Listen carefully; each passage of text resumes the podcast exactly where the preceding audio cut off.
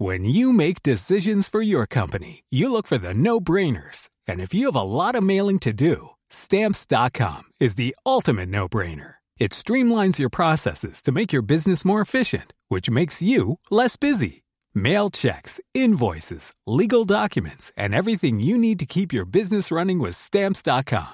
Seamlessly connect with every major marketplace and shopping cart. Schedule package pickups and see your cheapest and fastest shipping options from different carriers. With rates up to 89% off USPS and UPS rates. And with the Stamps.com mobile app, you can take care of mailing and shipping wherever you are. Make the same no-brainer decision as over 1 million other businesses with Stamps.com. Sign up with Code PROGRAM for a four-week trial, plus free postage and a free digital scale. No long-term commitments or contracts. That's Stamps.com.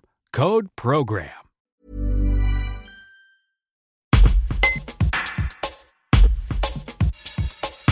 Dans son discours sur les séparatismes le 2 octobre dernier, Emmanuel Macron a souligné qu'il fallait enseigner davantage la langue arabe à l'école. Le journaliste Nabil Wakim, auteur du livre L'arabe pour tous, pourquoi ma langue est tabou en France, édition Seuil, rappelle que ce sujet clivant n'est pas nouveau. Il explique pourquoi l'enseignement de la langue arabe à l'école suscite en France une levée de boucliers.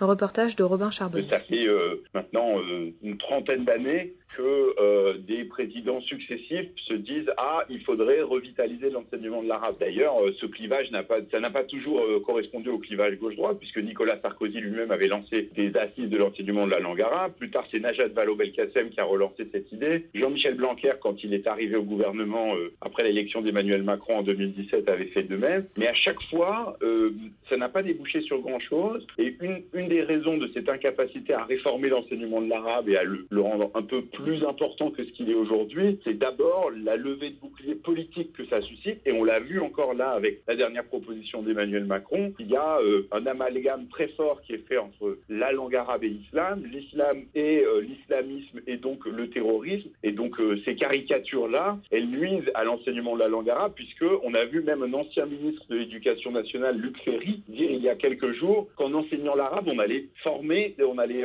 former des terroristes islamistes, ce qui est évidemment absurde mais on voit bien que ces caricatures, elles sont très ancrées dans le, cerveau de certains. Pourquoi est dû euh, cet amalgame en, France? Alors il y a de nombreuses raisons. Euh, il y a une raison historique, évidemment, qui est que depuis euh, la colonisation de l'Algérie, la guerre d'Algérie, et puis plus récemment les, les, événements liés aux attentats euh, terroristes euh, en France, il y a un peu cette idée que l'arabe serait la langue de l'ennemi. C'est-à-dire que c'est une langue euh, d'une forme de duplicité, une langue qu'on comprend pas bien, et puis une langue qui sert à commettre des actes délictueux, qui soient de la délinquance. Le, jeune homme d'origine tchétchène qui a assassiné de manière horrible l'enseignant Samuel Paty n'avait aucun rapport avec la langue arabe. Il, est né en Russie, il était tchétchène, et probablement jamais parlé l'arabe de sa vie. Mais il y a cette idée ancrée que l'arabe c'est la langue, d'une certaine manière, euh, de l'ennemi. Et, ce qui est assez faux, c'est que cette idée est très fausse dans l'histoire de France, puisqu'on enseigne l'arabe en France depuis François Ier, qu'il y a une école française d'enseignement de l'arabe, que l'arabe est la langue aujourd'hui la deuxième la plus parlée en France, donc c'est la langue de millions de citoyens français, en plus du français. Et donc on aurait probablement plus intérêt à essayer d'embrasser cette langue comme une langue faisant partie de notre patrimoine national et de notre culture, que de considérer que c'est une langue étrangère, ce qui aujourd'hui n'est plus le cas.